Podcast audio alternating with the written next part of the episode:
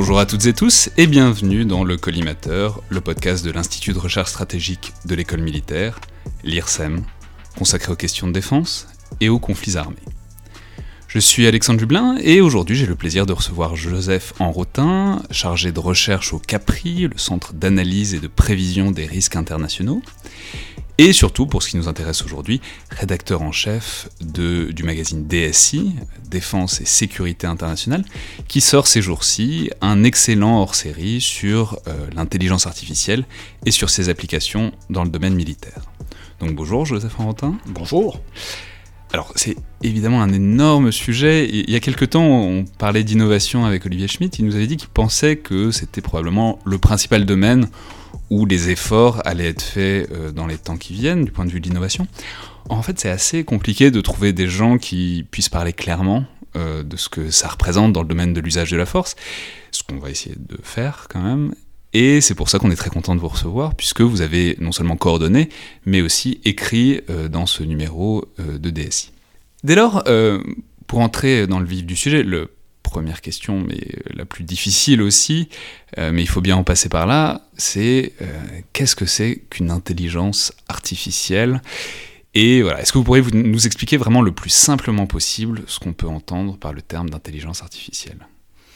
Alors, le plus simplement possible et en, suivant les, euh, différents euh, articles qui nous ont été proposés, d'ailleurs en partenariat avec le CREC, le Centre de recherche des écoles de Saint-Cyr, Coët-Quidan, à qui nous avons euh, eu l'occasion de, de, de, faire ce hors-série, et à leur initiative d'ailleurs. Oui, tout à fait. Il faut d'ailleurs dire, je ne l'ai pas précisé, mais c'est vraiment très intéressant parce qu'il y a des auteurs de tous les niveaux différents, de tous les profils différents, et ça va de, du plus simple et du plus général aussi au très technique. C'est ça qui est, c'est, l'alliance des deux qui est intéressante. Excusez-moi, je vous ai coupé. Je vous en prie. Alors, en fait, pour, euh, pour répondre à, votre question, quand on parle d'intelligence artificielle, je pense qu'il y a une, il y a une maldonne quelque part. Euh, et c'est ce que les auteurs, en l'occurrence, montrent bien, c'est que finalement, on n'est pas dans une logique d'intelligence artificielle euh, dite forte, c'est-à-dire qui va prendre toute seule ses décisions, qui va être autonome, mais on est plus simplement dans un ensemble d'algorithmes complexes, euh, le produit d'un codage, hein, le produit d'une programmation euh, qui va permettre de résoudre un certain nombre de tâches. D'ailleurs, c'est assez euh, intéressant de voir que quand on parle intelligence artificielle, le terme lui-même n'est pas récent. Il est apparu en 1956, donc à une époque où bien évidemment les capacités des ordinateurs, des softwares, etc. étaient très en deçà de ce qu'on fait aujourd'hui. Et du coup, on va peut-être pour essayer de partir du point de vue de départ, c'est-à-dire le terme d'intelligence artificielle, d'une certaine manière, le postulat, c'est que euh, pour faire de l'intelligence artificielle, ça veut dire qu'on peut modéliser et essayer, en quelque sorte, extraire ce que serait l'intelligence, mhm. donc humaine, et que donc on pourrait ensuite le faire reproduire par la machine. Alors en 1956, c'était le postulat, c'est-à-dire que euh, d'une manière assez intéressante, le principe c'était euh, d'étudier l'intelligence euh, humaine, animale, les différentes formes d'intelligence en fait, euh, par des machines, de manière en fait à mieux connaître la cognition euh, d'une manière générale. Puis ensuite, à partir de là, on inverse la perspective et on se dit, mais tiens, si on était capable un jour de bien comprendre l'intelligence euh, humaine, animale, etc., est-ce qu'on ne serait pas capable de la faire appliquer ensuite aux machines? Et c'est comme ça que l'affaire part. Et puis évidemment, ensuite, bah, les softwares se développent euh, jusqu'en arriver au point de complexité auquel, euh, auquel on en est euh, aujourd'hui. C'est ça, et c'est ce que vous, dessiniez tout à l'heure. C'est donc qu'il y a une opposition, enfin, il y aurait une opposition entre intelligence artificielle faible et intelligence artificielle forte. Voilà.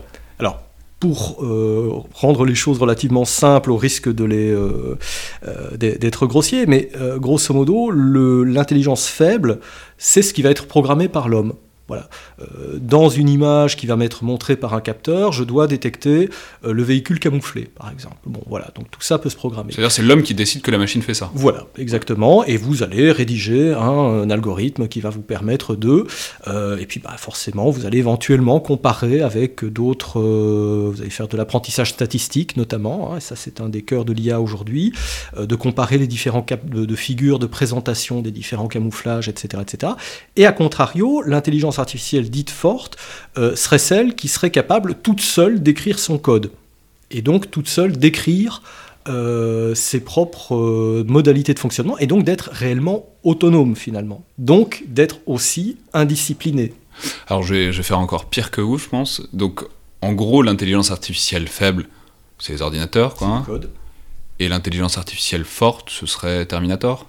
Alors pour résumer très abruptement, c'est à peu près ça, Et personne évidemment ne veut d'un Terminator. Et alors ce n'est pas dit en tant que tel dans le hors-série, mais ce que l'on voit à travers les différentes contributions, quand même une, petite trentaine, euh, c'est que finalement cette intelligence artificielle forte n'intéresse personne. Oui, ça on va revenir dessus parce hmm que c'est très intéressant.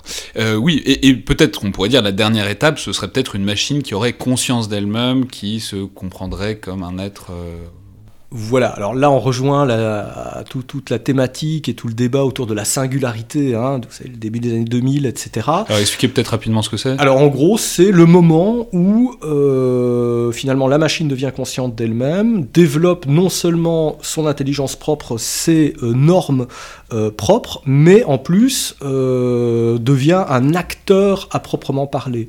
Euh, voilà, donc en gros, elle s'autonomise complètement de, euh, de l'homme pour finir par être un petit peu son, son équivalent, une espèce de golem, si vous voulez, des, des, temps modernes. Le, mythe du hmm. golem est important pour ça, ça explique vraiment beaucoup de choses. Bon, on va juste préciser que la singularité, c'est. Bon, c'est pas ça, mais c'est. Pourquoi est-ce qu'on en parle beaucoup? C'est parce que l'un des grands théoriciens de la singularité, c'est Ray Kurzweil, qui est un grand transhumaniste. Hmm. Euh, mais euh, qui est embauché par Google depuis très longtemps. C'est aussi ça qui fait peur à tout le monde, c'est qu'il travaille pour Google depuis euh, quelques années. Voilà, et c'est là où on voit que euh, derrière cette question de, l'intelligence artificielle qui charrie avec elle énormément de représentations, etc., il y a surtout beaucoup de fantasmes. Euh, et effectivement la question de la singularité et de cette intelligence artificielle qui tout à coup s'autonomise euh, et, part dans la nature, entre guillemets, euh, sans plus soucier de l'homme, ben finalement ça fait aussi partie de ces fantasmes, parce qu'on en est effectivement très très loin. je ne sais plus quel, quel auteur disait, ben voilà, aujourd'hui l'intelligence artificielle, ce serait l'intelligence d'un chaton qui vient de naître. Voilà, donc il a juste peut-être l'instinct d'aller vers sa mère pour, pour prendre son, son lait, et, puis c'est à peu près tout, quoi. Oui, je pense qu'il faut en parler maintenant, c'est-à-dire pour baliser le terrain, on est d'accord, ça n'existe pas pour l'instant, cette espèce d'intelligence artificielle qui prendrait euh, des décisions toute seule. Euh, je crois que c'est l'un des vice-présidents de Google qui déclarait euh, il n'y a pas si longtemps, je cite, l'intelligence artificielle est actuellement très très stupide. Voilà, donc c'est pas, on n'est pas dans quoi que ce soit de réel pour l'instant. Tout à fait. Mais du coup, c'est intéressant aussi parce que ça veut dire que sur toutes ces discussions qui sont très présentes, euh, notamment dans, les forces armées, dans les institutions militaires, on évolue vraiment dans des domaines qui sont pas réels du tout. C'est de la prévision et de l'anticipation à peu près exclusivement. Alors là, ce qui est intéressant, c'est de faire peut-être un, panachage géographique euh, par rapport à cette perception de ce que doit être l'IA et de jusqu'où elle doit aller finalement euh, dans son autonomisation. Et là, il y, a, euh, il y a clairement deux écoles. On, pourrait parler d'une école occidentale où on dit que bah, finalement c'est pas intéressant euh, le fait d'avoir euh, le système qui désigne tout seul sa cible, hein, euh, qui trouve tout seul et qui désigne tout seul sa cible et qui estime lui-même que cette cible est légitime, c'est pas intéressant. maintenant, si vous prenez la littérature chinoise, par exemple, eux vous disent très clairement, nous, on veut des systèmes qui soient automatiquement capables, de manière parfaitement autonome, de choisir de désigner leur cible. Bon, en pratique. Euh, bah, on va revenir là-dessus tout à l'heure, sur, c'est-à-dire, mais vraiment sur l'état d'avancement des projets dans les différentes grandes puissances, parce que c'est hmm très intéressant, il faut, faut, vraiment y consacrer un moment. Mais du coup, euh, pour euh, vraiment essayer de toujours résumer la situation, la question qui se pose à l'heure actuelle, si je comprends bien, c'est donc pas tellement le soulèvement des machines, hmm c'est vraiment juste le degré d'automatisation de tout un tas de choses qu'on fait en fait. Exactement. L'IA aujourd'hui, c'est une automatisation très poussée, ce n'est pas une autonomisation. Alors, il faut peut-être dire un mot, du coup, maintenant, d'un débat qui est important. C'est euh, une image qui est très présente, c'est l'image de la boucle. Mhm. Euh, et on, souvent, on résume la question comme ça. Donc si j'ai bien compris, c'est une question de boucle et de savoir où l'homme est dans la boucle, s'il est dedans, dehors ou au-dessus. Alors est-ce que vous pouvez nous expliquer ce que c'est que ce, cette espèce de triptyque par lequel on résume habituellement les choses? Alors c'est un triptyque qui en fait remonte aux années 60 euh, et aux premières réflexions sur ce qu'on a appelé le champ de bataille électronique, très bon bouquin de, Dixon en 76, si je ne dis pas de bêtises. C'est d'ailleurs très intéressant de voir que sur la couverture du bouquin, il y avait un drone, un des premiers drones euh, euh, dotés d'une capacité à faire feu. Euh, et donc en fait la question à ce moment-là c'est jusqu'où faut-il automatiser le champ de bataille face euh, au pacte de Varsovie, etc., etc. Donc là émerge toute une série de, de réflexions. En, cas d'attaque nucléaire, quoi. Est-ce qu'il est y aurait une réponse automatique ou pas? Alors, la question s'est pas posée comme ça, euh, dans ces termes-là en tout cas, et pas à cette époque-là. Elle s'est posée un petit peu plus tard. Mais pour ce qui concerne le conventionnel, c'est-à-dire je détecte un char, je le tape directement, est-ce que la machine doit automatiquement taper les chars adverses, etc., etc., dans un environnement qui était beaucoup plus simple qu'aujourd'hui. Hein, euh, distinguer un bus de civil d'un T-72 alors qu'aucune armée de l'OTAN n'avait de T-72, c'est quand même beaucoup plus simple. Euh, et donc on, a dit, voilà, est-ce que l'homme est dans cette boucle décisionnelle qui aboutit de j'identifie à je sais que je dois taper, donc j'oriente ma. Donc est-ce que c'est lui qui appuie sur le bouton, quoi? En gros, est-ce que c'est lui qui appuie sur le, bouton en fonction des, informations qu'il a à sur la boucle, c'est-à-dire qu'il va y avoir un certain degré d'automatisation et là, l'homme finalement surveille, et si jamais il y a quelque chose de mal, de mal fait euh, au niveau de la surveillance, au niveau de, l'engagement des forces, ben, finalement il garde la, red card, hein, il est en mesure d'arrêter le, le, process. Ça, là, il n'a plus le bouton, il a le coupe-circuit. Il a le coupe-circuit, voilà. Euh, c'est une bonne image. Et euh, enfin, la possibilité que l'homme soit en dehors de la boucle, soit que le système soit totalement automatisé. Ben, pourquoi? Parce que l'engagement irait beaucoup trop vite, finalement, pour que l'homme puisse suivre. Hein. Alors ça c'est quelque chose qu'on peut voir dans un certain nombre de cas très précis. Euh, si vous prenez un système de défense automatique comme le Phalanx par exemple sur les bateaux, euh, le truc c'est que vous avez un système qui est hunter-killer, c'est-à-dire il y a un radar, il y a un canon 6 x 20 mm, et euh, dès qu'un missile s'approche, donc le radar est optimisé si vous voulez pour détecter les missiles, il oriente le canon dans la bonne direction et il fait feu. Bon. Euh, pourquoi en est-on arrivé à cette réflexion-là euh, fin des années 70 hein, Donc c'est pas neuf? Euh, simplement parce qu'à l'époque, l'Union soviétique, face à l'US Navy, travaillait par des attaques de saturation. Donc tout à coup, bah voilà, vous êtes sur un groupe aéronaval et vous avez une centaine de missiles qui se dirigent vers vous. Donc vous ne pouvez pas coordonner en tant que tel la bataille, vous pouvez juste tenter d'éliminer un certain nombre d'armes, un certain nombre de missiles le plus rapidement possible. Voilà. Et donc là, vous autonomisez l'arme. Mais cette autonomie elle-même n'est pas complètement complète. C'est-à-dire que euh, faut mettre en marche l'arme, évidemment, après il faut la couper, et puis il faut la réapprovisionner, etc., etc. Donc là, on est dans ce qui se rapproche le plus d'une logique où l'homme est en dehors de la boucle, et encore, il n'est pas tant que cela. Ouais, donc ça, c'est vraiment le débat tel qui se pose en ce moment, c'est-à-dire la question de l'automatisation. Après, le débat euh, d'après, si, je comprends bien, c'est la question de l'autonomie. Mhm. Donc c'est voilà cette idée de machine autonome. Mais alors même là, si on regarde un peu, enfin en fait, l'autonomie essentiellement, c'est d'être capable de se donner ses, règles mhm. à soi-même. Tout à fait. Or ça, pour l'instant, bah, à partir du moment où les machines sont programmées par des humains, on n'y est pas toujours pas et on va pas y arriver. Alors, à mon avis, on ne va pas y arriver pour une raison très simple. C'est que, et là je, quitte un peu le domaine de, de, de l'IA, quand vous regardez le développement des forces armées, euh, de, Platon à nos jours, hein, euh, sur, au sens large, bon, que constate-t-on? C'est que finalement, la guerre a toujours été du chaos, de l'incertitude, du brouillard de la guerre, etc. etc. Bon. Tout le développement des forces armées consiste à rationaliser au maximum ce chaos. Hein, euh, en introduisant ben, euh, des ordres organiques, en introduisant des procédures, euh, en cherchant à travers le renseignement, à travers les capteurs, etc., à essayer de comprendre au mieux ce qui se passe. Voilà, ça c'est l'histoire très résumée du développement des forces armées. Maintenant, prenons le cas d'un système qui soit autonome et qui en viendrait par exemple à parler ses propres langues et à développer ses propres procédures en matière de combat eh bien, ça ne ferait que rajouter du chaos au chaos. Et donc, quand vous prenez cette perspective-là, vous comprenez qu'en fait, ça n'intéresse pas les forces armées. Parce que vous allez, vous n'allez pas clarifier la situation, vous n'allez pas rendre le combat plus efficient, vous allez euh, embrouiller encore un peu plus la situation. C'est ça, vous rajoutez une variable que vous contrôlez pas de plus. Exactement. Donc ça n'intéresse pas les forces armées.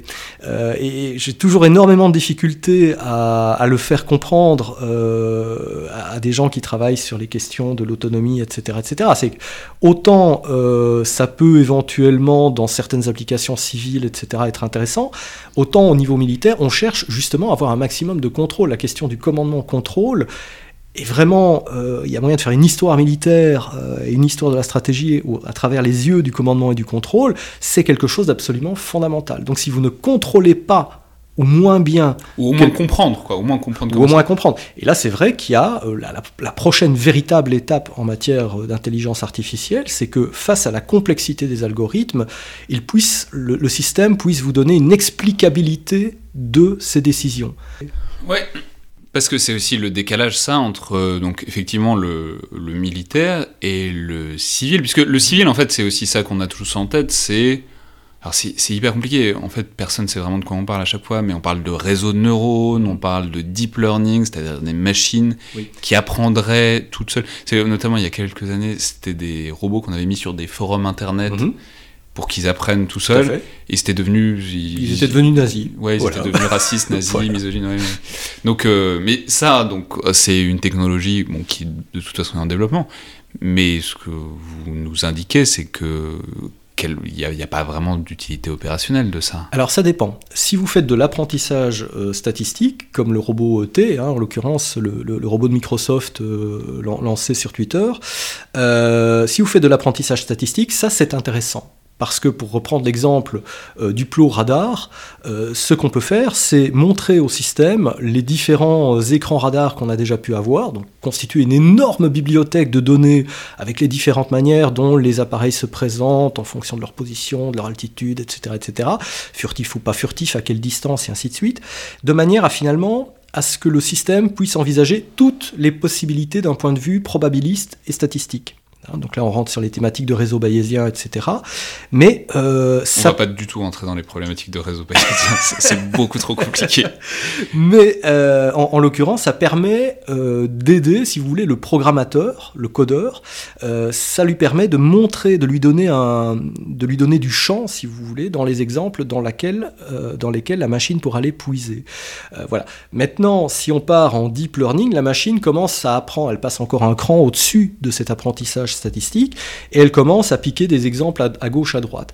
Alors ça peut éventuellement être intéressant, mais c'est intéressant pour le militaire en l'occurrence, à partir du moment où cet apprentissage finalement il est contrôlé. Parce que ce que montre bien le coup du, robot T, hein, qui, qui, se balade sur Internet et qui finit par devenir raciste, c'est que l'intelligence artificielle, elle est vulnérable à ses biais. Un des principes de base en statistique, en programmation, euh, c'est garbage in, garbage out. Si vous donnez de mauvaises données au départ à votre système, il ne produira que de mauvais euh, outputs. Oui, bien sûr, on en reparlera de ça parce que ça pose la question, et par ailleurs très intéressante, de la vulnérabilité euh, que peut présenter l'intelligence artificielle dans, dans, les forces armées. ce qui est vraiment très intéressant dans tout ça, c'est que vous l'avez dit un peu tout à l'heure, c'est vraiment le mythe du golem, quoi. Mhm. Enfin, ou de Frankenstein, ou de ce qu'on veut. C'est Enfin, la peur qu'on a, c'est vraiment l'idée que de l'homme qui construit une machine qui lui échappe et qui se met à tout détruire. Enfin, c'est, Enfin, on est, il y a, a, rien de très nouveau avec l'intelligence artificielle. C'est, vraiment un mythe vieux comme, euh, vieux, vieux comme l'humanité, quoi. Alors, c'est un mythe vieux comme l'humanité, et c'est un mythe qui d'ailleurs n'est pas neuf dans la, euh, dans, la sphère militaire. Euh, c'est une thématique qui est vraiment récurrente en, termes de sociologie des techniques euh, et sociologie des techniques militaires, c'est quelque chose d'absolument récurrent en fait, et en particulier depuis l'arme nucléaire. Euh, où systématiquement on a cette image d'une situation euh, dont on, perd le, dont on perd complètement le contrôle, avec des ordinateurs qui prennent le dessus sur l'homme. Bon, euh, souvenir peut-être du film Wargames en 83, alors c'était gentillet et tout et tout, mais quelque part... C'était gentillet, on était à deux droits de l'holocauste nucléaire. oui, mais c'était une simulation. Et le, le, fait même que au final on apprenne que c'était une, une simulation, on se dit, bah, ok, finalement, face à cette technique qu'on est en train de développer, avec ces couches techniques que finalement on ne contrôle plus, ne serait-ce qu'intellectuellement, conceptuellement, euh, le problème c'est qu'on passe quelque part même à côté le fait simplement que le, système veut jouer, euh, parce qu'on l'a programmé à un moment donné pour, euh, pour jouer.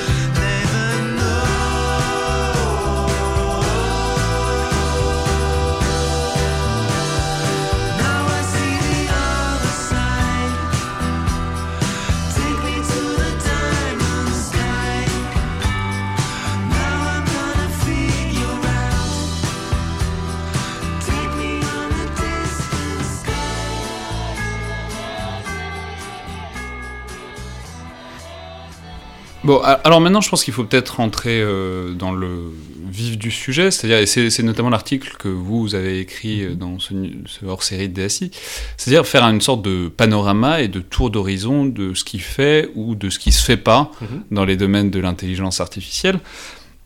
Donc bon, comme souvent quand on fait ça, euh, le premier et le principal player, disons le, celui qui domine la recherche, en l'occurrence, si j'ai bien compris, c'est les États-Unis. Voilà, ils ont des moyens que nous n'avons pas.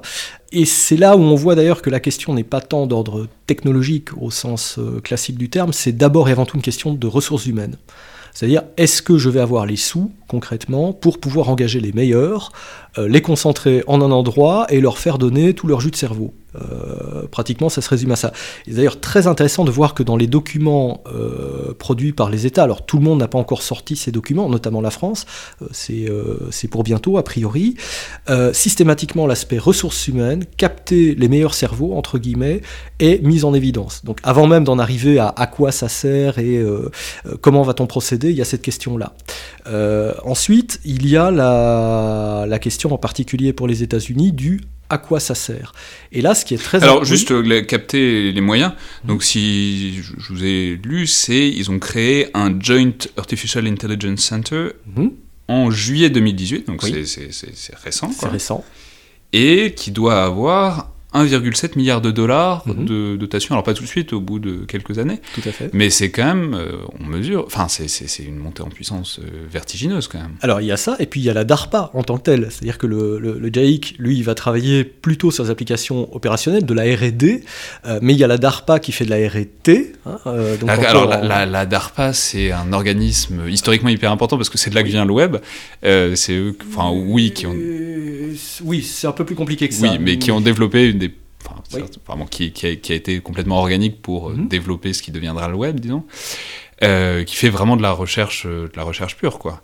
La DARPA fait de la recherche pure, effectivement. Elle va financer des, des innovations à risque. C'est-à-dire qu'il part du principe que voilà, il y a toutes les chances que tel et tel programme puisse se planter, mais ils vont permettre de construire des démonstrateurs, notamment hein, le, Sea Hunter, par exemple. Vous avez un, grand drone de surface euh, leur vision, c'est de dire, bah voilà, ces grands drones de surface vont remplacer les frégates en matière de lutte anti-sous-marine. Ce seront des, tracteurs de, sonar filaire, par exemple. Bon, mais évidemment, euh, ce bateau doit pouvoir disposer d'un certain degré d'automatisme pour éviter les collisions, par exemple, euh, ou pour pouvoir agir en essaim avec d'autres bateaux, en interagissant dans un groupe aéronaval, etc., etc. Et donc la DARPA va financer ça, et elle, elle dispose de 2 milliards. Donc, vous parlez d'un 1.7, oui, mais il y a encore deux en plus.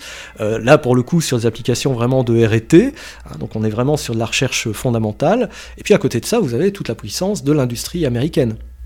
Alors, ce qui est intéressant, ouais, ce qui est intéressant, c'est que si j'ai bien compris, les États-Unis insistent beaucoup sur, alors on reviendra dessus tout à l'heure, mais sur tout ce qui touche à l'aide au processus décisionnel, particulièrement, plus que Tout à fait. En fait, si vous voulez établir une espèce de carte mondiale euh, de ce que veulent les gens en matière d'intelligence artificielle, il y a deux grandes catégories à la base. Il y a ceux qui se focalisent sur les enablers et d'autres qui se focalisent sur les effecteurs. Alors, qu'est-ce que j'entends par là?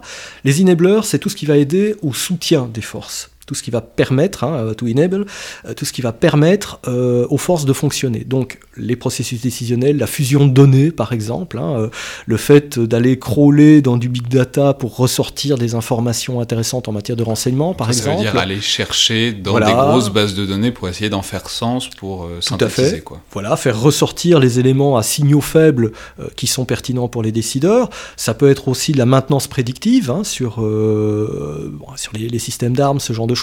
Et donc évidemment, tout ça vient renforcer l'efficience, si vous voulez, des forces armées. Donc il y a cet aspect-là. Et les États occidentaux et les États-Unis sont en particulier focalisés sur ce côté-là. Donc l'intelligence artificielle, elle est, là pour aider les armées à mieux fonctionner. À côté de ça, vous avez quelques États, euh, en particulier la Chine, mais aussi la Corée du Sud, qui semblent se diriger vers des effecteurs. C'est-à-dire que l'intelligence artificielle, à ce moment-là, intègre des systèmes d'armes, non pas euh, pour les faire mieux fonctionner, par de la maintenance prédictive par exemple, mais euh, pour aider au ciblage directement de l'arme. Donc on glisse petit à petit vers l'autonomie, si vous voulez. D'accord, bah parlons-en. Donc c'est la deuxième grande puissance qui s'investit massivement là-dedans, c'est la Chine. la Chine qui, euh, je crois que c'est les deuxièmes en termes de brevets du point de vue de l'intelligence Alors effectivement, ils ont euh, déposé énormément de brevets, et comme l'intelligence artificielle, bah, c'est des algorithmes, et bien voilà, le, brevet est un, métrique, on va dire, et quelque chose euh, d'intéressant pour voir le, niveau d'avancement des, des, des, gens. Alors ils, ils, ont sorti quelques articles effectivement et quelques documents sur ce qu'ils voulaient. Alors le problème, c'est que avec les Chinois, vous avez toujours d'une part la barrière de la langue, on n'est jamais complètement certain que les traductions, les traductions soient correctes. Euh, et d'autre part, chez les Chinois, il y a toujours une part de bluff aussi. Donc, jusqu'où vont-ils aller euh, exactement? Ça, c'est une bonne question. Il faut tout de même se rendre compte que si la Chine investit massivement euh, dans ses capacités dites d'espace fluide, hein, marine, force aérienne, cyber, missiles, etc. Il y a aussi de très gros retards dans l'armée de terre, par exemple. Hein. Vous vous retrouvez encore parfois avec des engins blindés qui datent des années 60-70 et qui n'ont pas nécessairement été modernisés. Donc il y a une espèce de grand écart, si vous voulez, entre le discursif, entre le déclaratoire, et puis la réalité, la réalité concrète. Un simple exemple, le fait de faire des exercices entre la force aérienne euh, et les forces terrestres de nuit, hein, donc faire de l'appui au sol, ce que nous on fait depuis des années, des dizaines d'années, les Chinois ça fait peut-être depuis deux ou trois ans qu'ils le font. Donc le retard qu'ils ont déjà à combler sur les fonctions élémentaires, on va dire, de la force armée est déjà tel euh, que introduire en plus des armements autonomes là-dessus, voilà, ça paraît être un pari euh, délicat.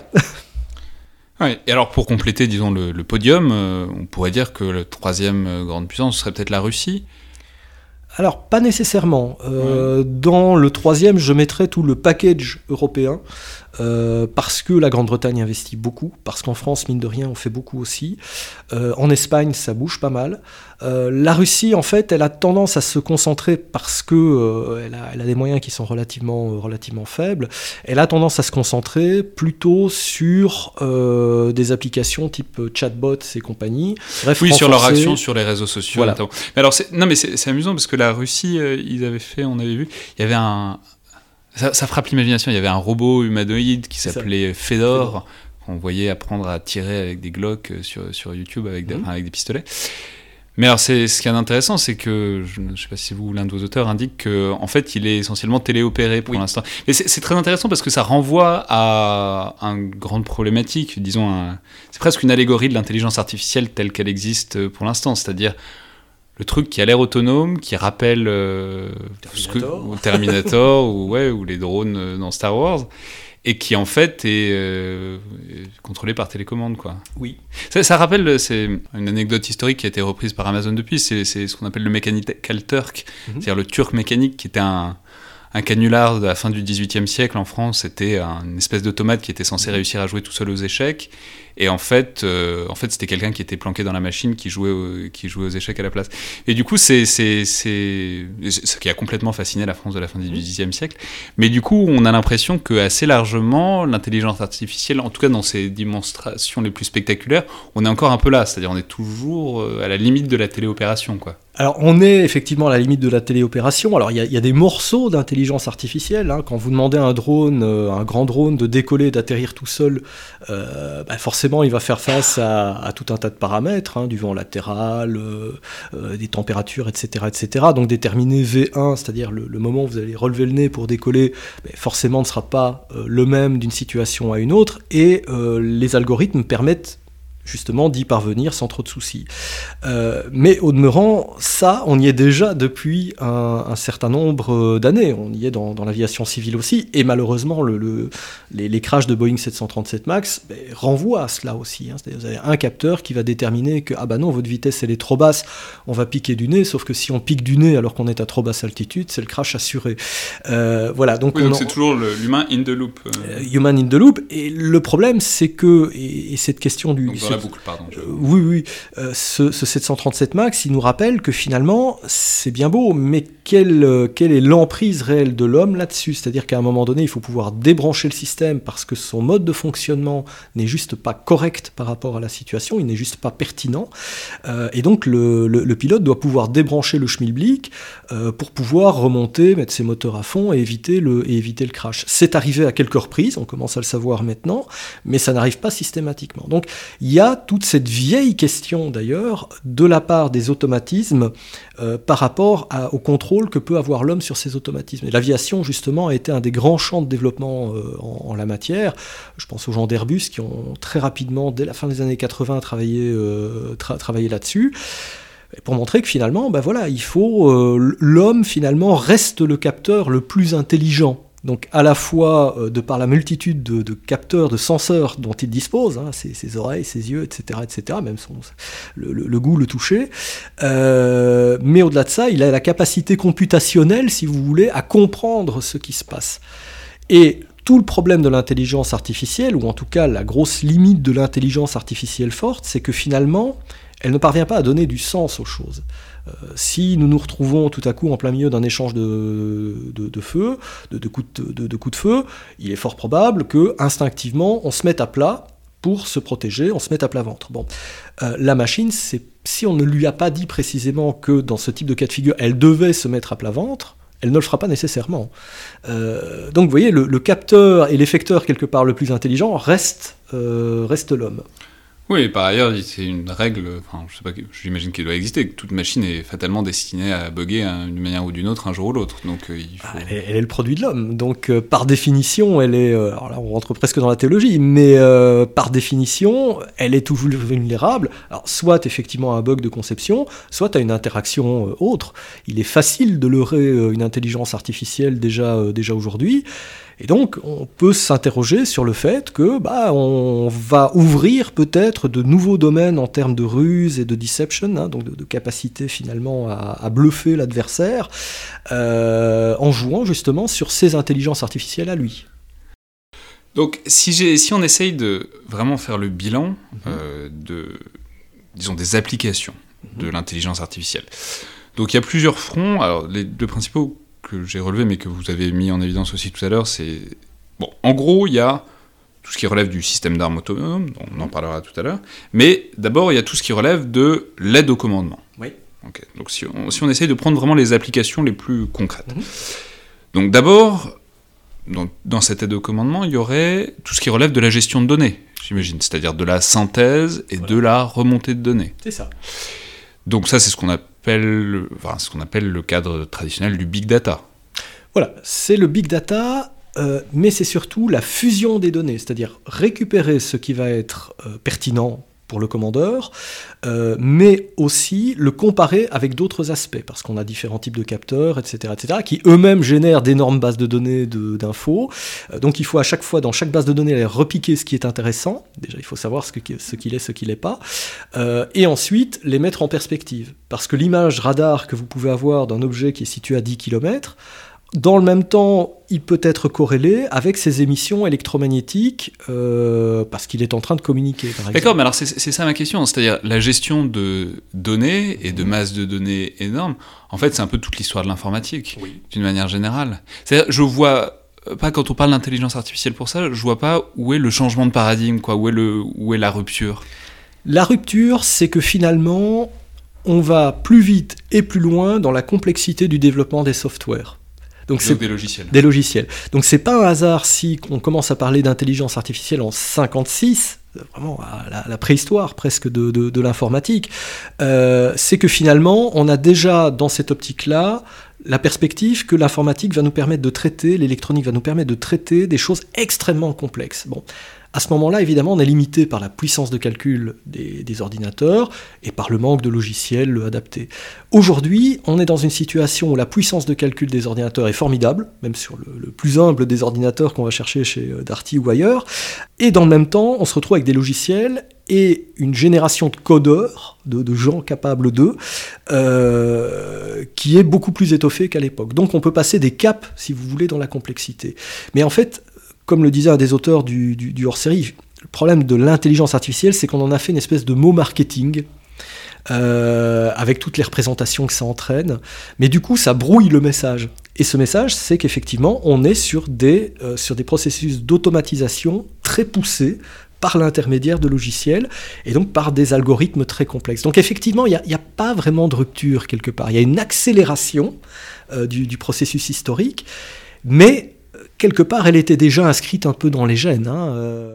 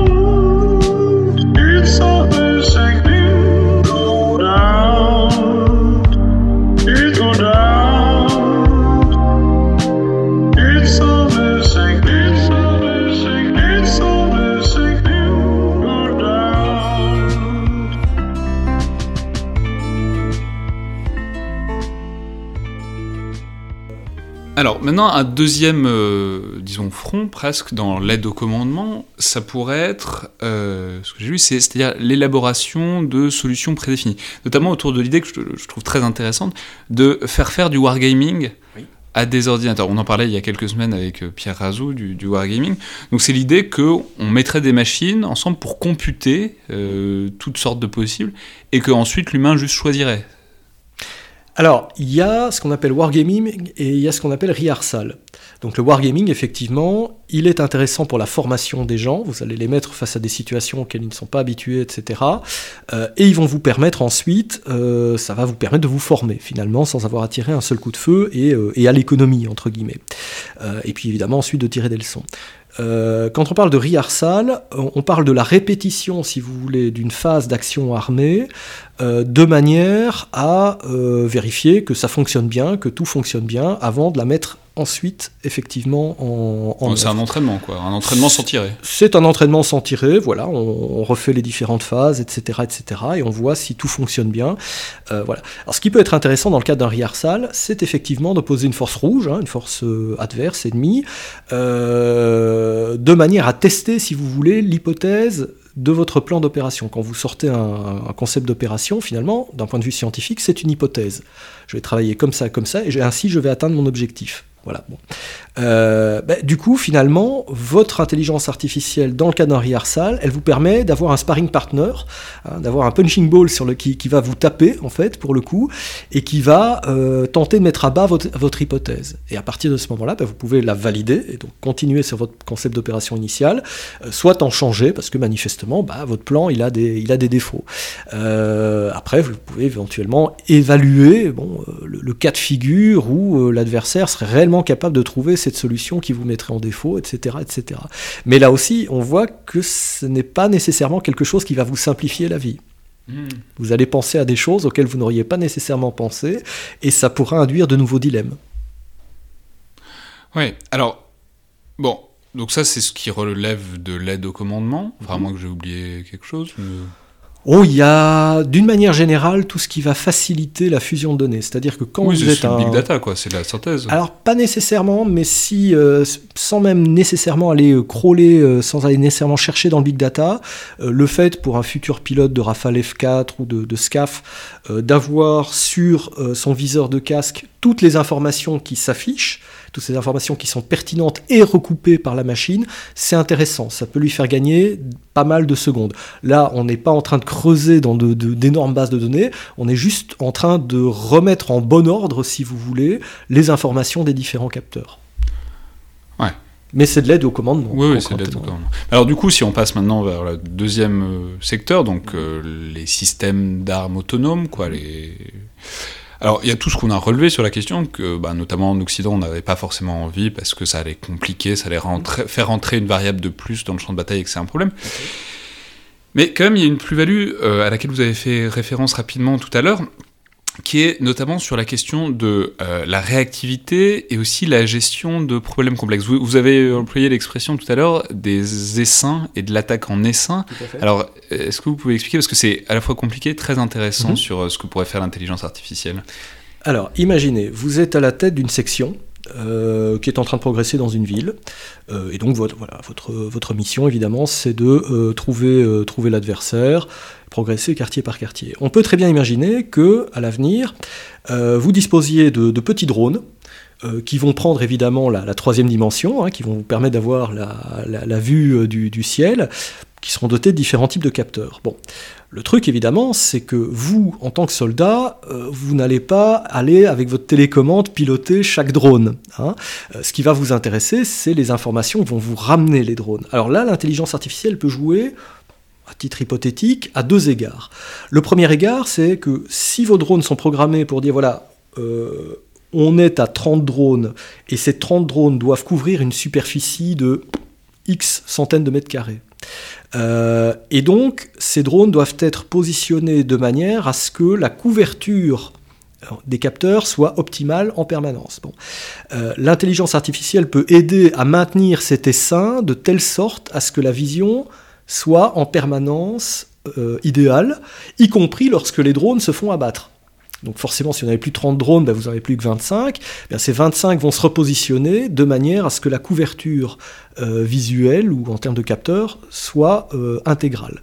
Donc ça, c'est un travail que l'intelligence artificielle peut faire. Sans- Et c'est assez beau Oui. ça parce qu'en plus ça renvoie à un truc de l'intelligence artificielle. euh, vous en parliez un petit peu au début, mais ça renvoie au biomimétisme en fait, parce que pour tous les, c'est-à-dire l'intelligence artificielle et les machines qui sont calquées sur le vivant et notamment sur ce qu'on trouve dans la nature, c'est notamment tout ce qui relève de l'essaim. En fait, c'est pas un hasard si on parle de l'essaim, c'est que euh, généralement les, les solutions qui sont développées pour mettre en place ces trucs-là sont fondées soit sur les bancs de poissons, soit sur les essaims d'abeilles, soit sur les. Enfin, c'est intéressant cette espèce de retour c'est-à-dire la machine qui, aime, qui aide l'humain à partir de ce qu'elle a réussi à capter de l'humain, ce qui était son, ce qui est historiquement là par où on est arrivé à l'intelligence artificielle, quoi. Ah oui, complètement.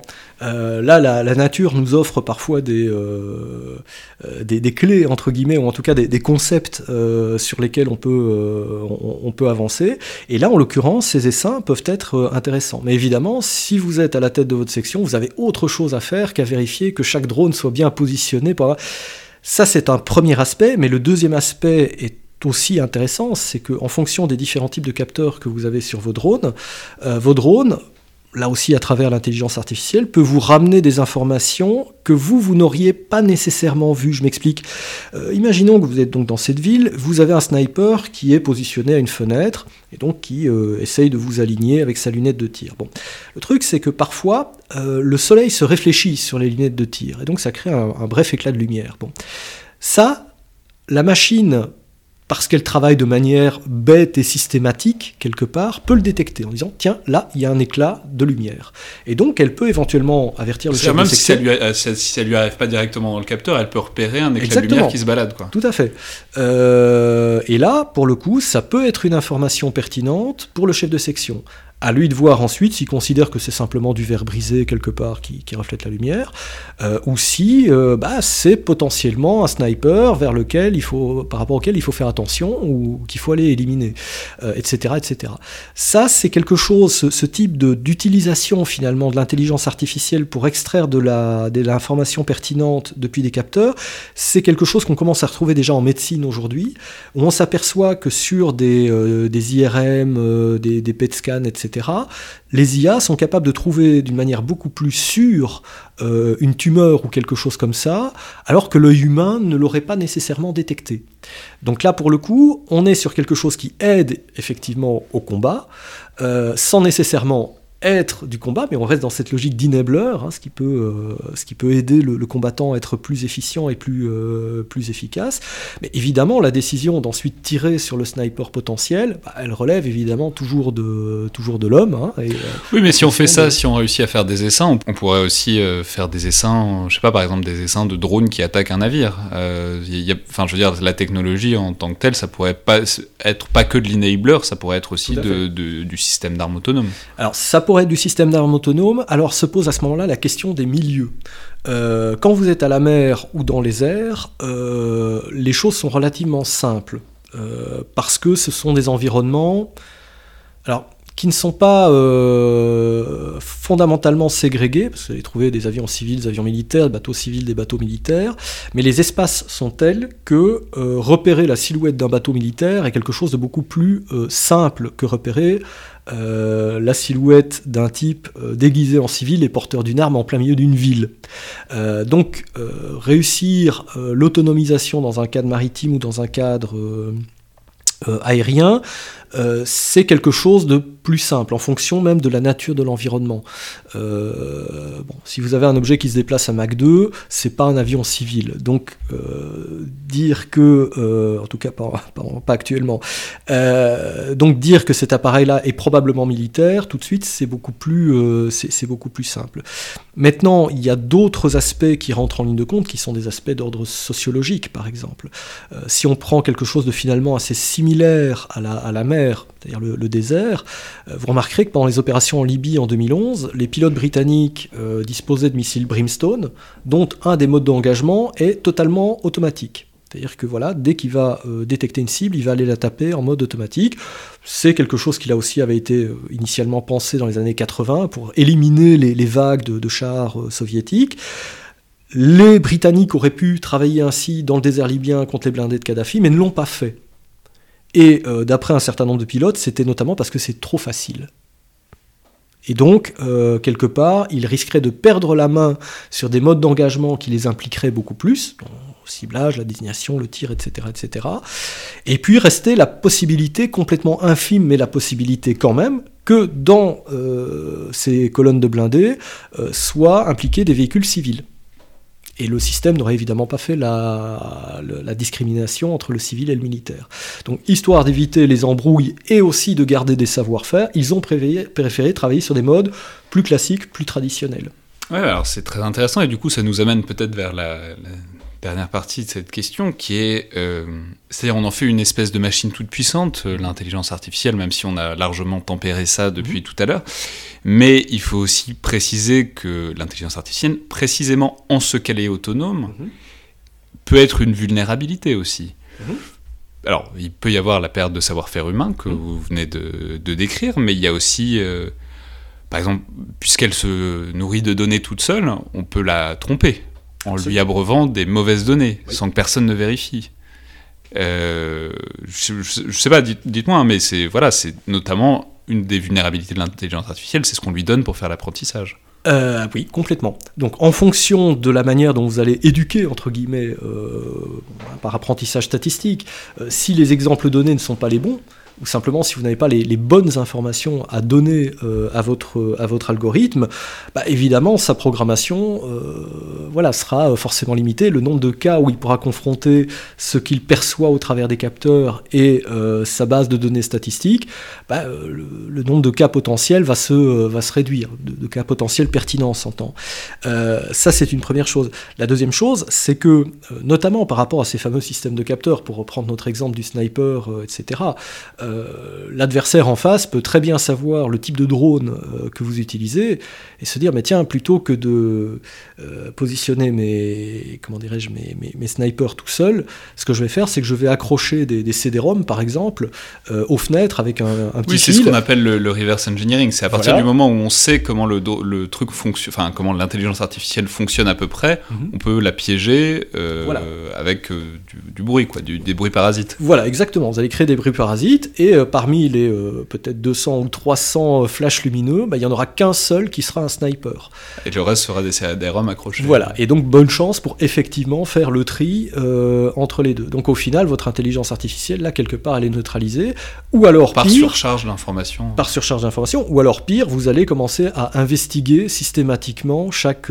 J'ai une anecdote qui est assez intéressante qui renvoie à... Alors ça date, hein, c'était en 2008, et une de nos journalistes, Véronique Sartini, que, je profite pour la saluer, euh, s'était retrouvée sur un exercice au large de Toulon, l'exercice Olive Noire, qui est un exercice de guerre des mines. Donc euh, le but du jeu, évidemment, c'est de retrouver les différentes mines qui ont été posées par les arbitres, euh, pour ensuite euh, pouvoir les désamorcer. Et donc les Américains participaient avec un des premiers robots, un des premiers drones détecteurs de, mines. Et la conclusion de l'article de Véronique était très simple, c'est à la fin de la, de, la journée, les Français avaient retrouvé 8 des 10 mines euh, qui avait été euh, posé, les Américains avaient 80 contacts à identifier. Voilà. Donc en fait, le robot avait trouvé tout un tas de trucs, sans doute euh, peut-être une vieille bicyclette ou des, choses pareilles, euh, mais restait à investiguer euh, ces différents contacts pour faire le tri entre ce qui est une mine, ce qui ne l'est pas. Tandis que bah, nous, on travaillait encore avec nos plongeurs, euh, bah, qui voyaient des visous euh, ce à quoi ils avaient euh, affaire et pouvaient déterminer si c'était un rocher ou si c'était effectivement une, ou si c'était une mine. Voilà, donc ça c'était il y a 11 ans d'ici. Aujourd'hui, beaucoup de marines sont en train d'envisager la, guerre des mines avec de fortes composantes d'intelligence artificielle, donc pour exploiter l'image prise par les, par, les, par les sonars. Ma foi, on verra bien ce qui- ce qu'il en est. Mais évidemment, il est à parier que les adversaires euh, du, du futur bah, euh, profiteront évidemment de, des, des vulnérabilités des, des IA. Oui, et alors une autre vulnérabilité aussi, c'est, euh, bah, co- comme j'ai dit tout à l'heure que toute machine finit par bugger, bah, il y a aussi toute mini- machine risque de finir par être piratée ou se prendre un virus. C'est-à-dire ça renvoie aux problématiques plus générales de la guerre électronique et de la cyberguerre, j'imagine. Ah oui, complètement.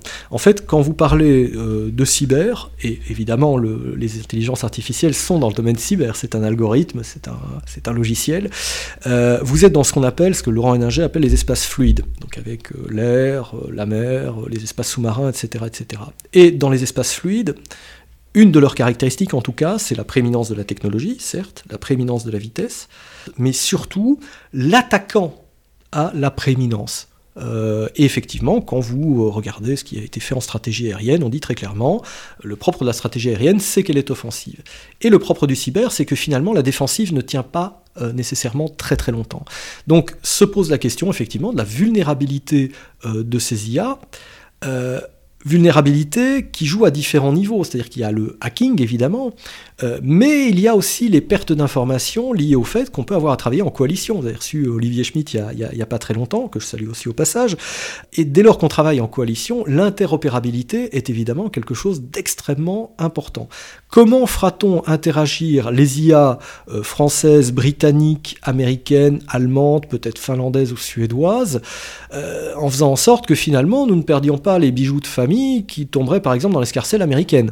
Ça, c'est une vraie Ils grosse feraient pas question. ça, c'est les Américains. Alors, ah, vous savez, euh, c'est jamais, il faut... Ça, euh, ils, ils sont incapables hein, d'un tel niveau de. La confiance n'exclut pas le contrôle. Donc, Pour finir, je voudrais euh, simplement dire que euh, c'est un numéro vraiment de très grande qualité. Euh, alors on va pas du tout réussir, on n'a pas du tout réussi à tout épuiser. Je saurais trop recommander à ceux que ça intéresse euh, d'acheter le numéro puisque ça va des problèmes les plus basiques et les plus généraux au niveau de précision et de sophistication, notamment technique. euh, les plus importants. Réellement, je pense que c'est un numéro sur hors série de DSI qui peut tout à fait satisfaire la curiosité euh, des lecteurs, même à un niveau très poussé, quoi. Et on, vraiment, on en a fait qu'effleurer euh, la surface au cours euh, de cette émission. Donc merci beaucoup, Joseph Arantin. merci à vous et merci au CREC pour euh, l'excellent travail avec lequel on, qu'on qu'on a réalisé avec eux. C'était donc le Collimateur, le podcast de l'IRSEM, l'Institut de recherche stratégique de l'école militaire. Je vous rappelle que toutes vos suggestions et remarques sont les bienvenues et que vous pouvez nous joindre sur la page Facebook ou Twitter de l'IRSEM ou à l'adresse euh, le tout attaché à gmail.com. Un autre bon moyen de faire ça, c'est euh, de nous laisser une note et un commentaire sur iTunes, puisque ça aide très substantiellement à la diffusion euh, du podcast. Merci à toutes et tous, et à la prochaine fois.